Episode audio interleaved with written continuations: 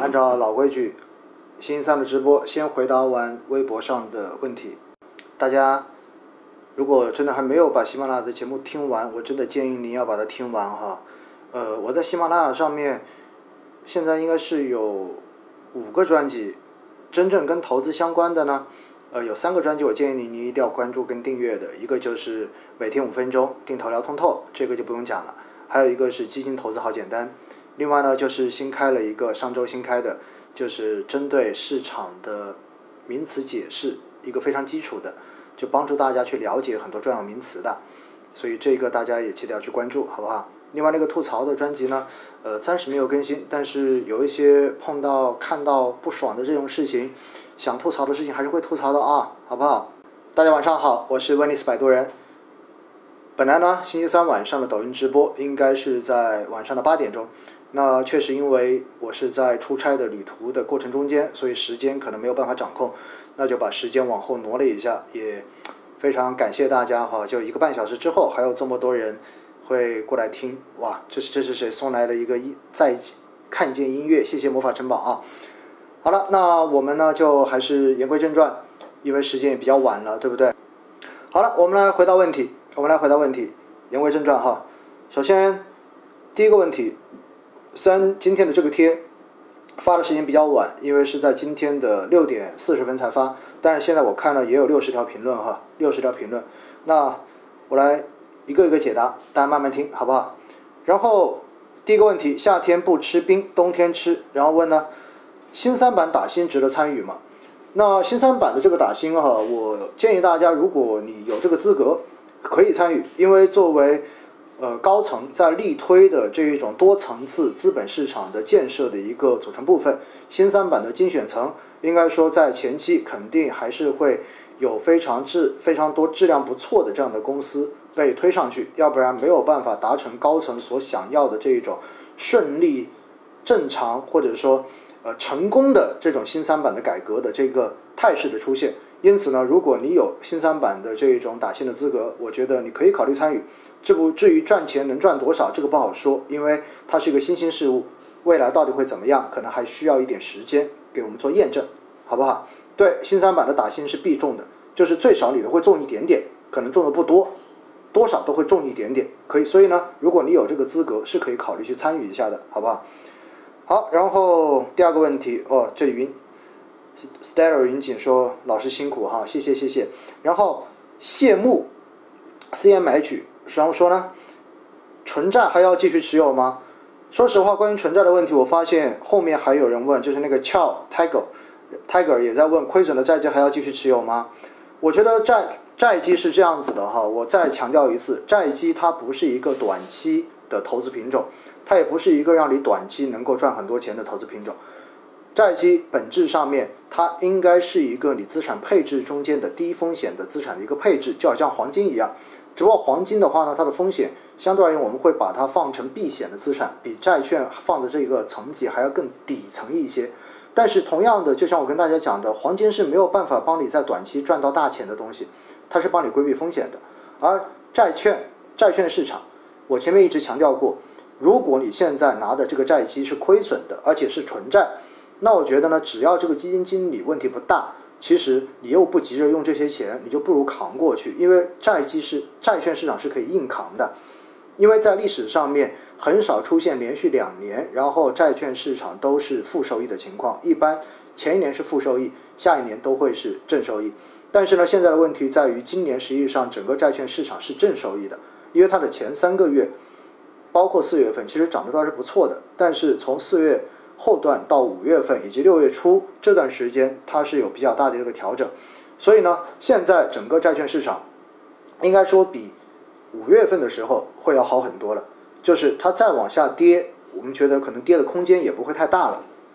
但是你说它会不会立马就涨回来？这个东西真的很难讲的哇。所以呢，我建议大家就是债基，你就把它当配置。你如果不急着用钱，你就不如把它扔在那里就好了。前提是你看一看那个基金经理，你用五四三二的方式去筛一下，看看它属不属于这样子优秀的基金经理。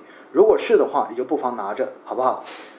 因为现在整个的一个债券市场的静态收益，也就是说不算市场的交易这种收入，而仅仅只是看拿在手里面拿票息，并且的话呢，加上杠杆的操作，现在大概也在四点五以上，可以到五左右的年化收益。但是这是需要你拿满一年你才能获得的，好不好？所以呢，关于债债券哈，再跟大家讲一下，很多人还在问债券。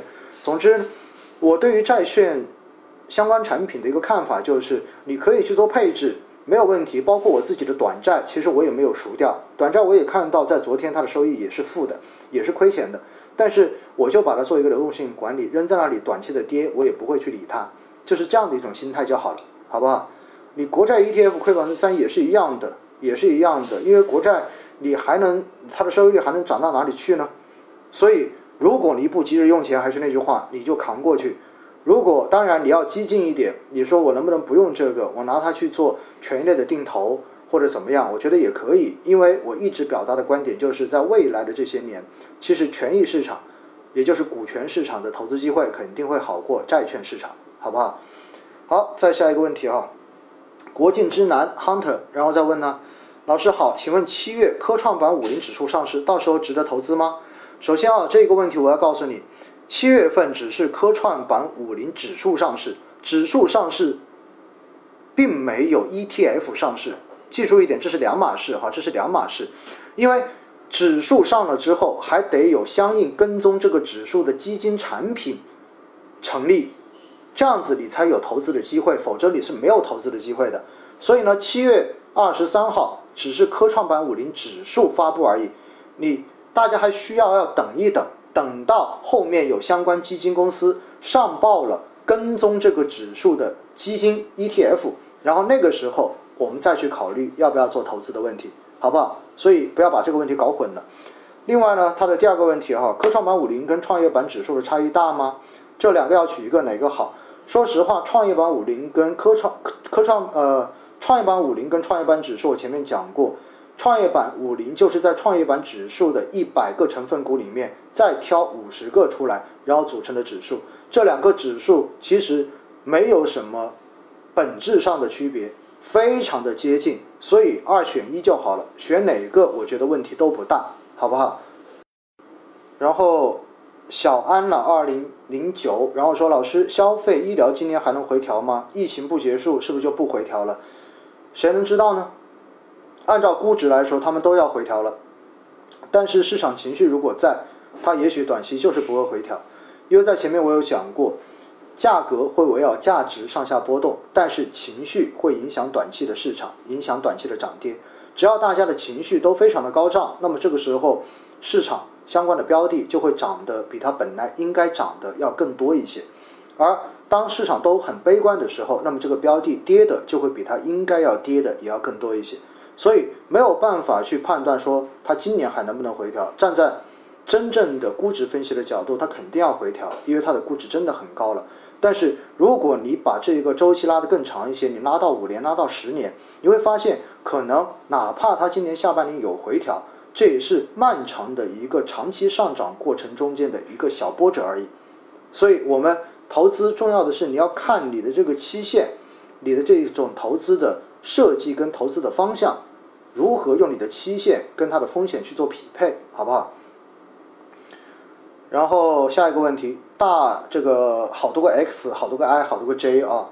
然后说呢，大盘短期的泡沫化，七月解禁会不会引起短期的回调？首先第一点，什么叫七月的解禁？我没有太明白七月解禁是指什么意思。但是呢，七月。中报的，就是包括中报、包括季报的这些出台，肯定会有一些公司的这种业绩或者说股价会被证实或者是证伪，那么可能相关投资标的就会出现比较分化的这种走势行情，这是很正常的。因此呢，到时候相应如果没有很多外部的因素，也许就会造成市场的这一种不同标的的不同的表现吧，好不好？然后不结巴问：指数基金，好比说定投中证五百，跟中证五百增强区别大吗？有哪些？首先呢，关于增强的这个说法哈，我在喜马拉雅的节目中间有讲过。其实指数增强是指在指数成分股的基础之上，通过计算机程序，然后在中间去让某一类的风险因子，然后暴露出来，然后来获取某一个分类上面的额外的风险收益。那么这句话听上去可能有点拗口。总之就是什么呢？总之就是它相当于是在一个指数的样本股中间，比如说中证五百增强，就是在中证五百指数这五百只样本股中间，再去细分一下，再去筛选一下，筛出符合它要求的这样子的标的来进行投资，所以它就叫做增强型基金。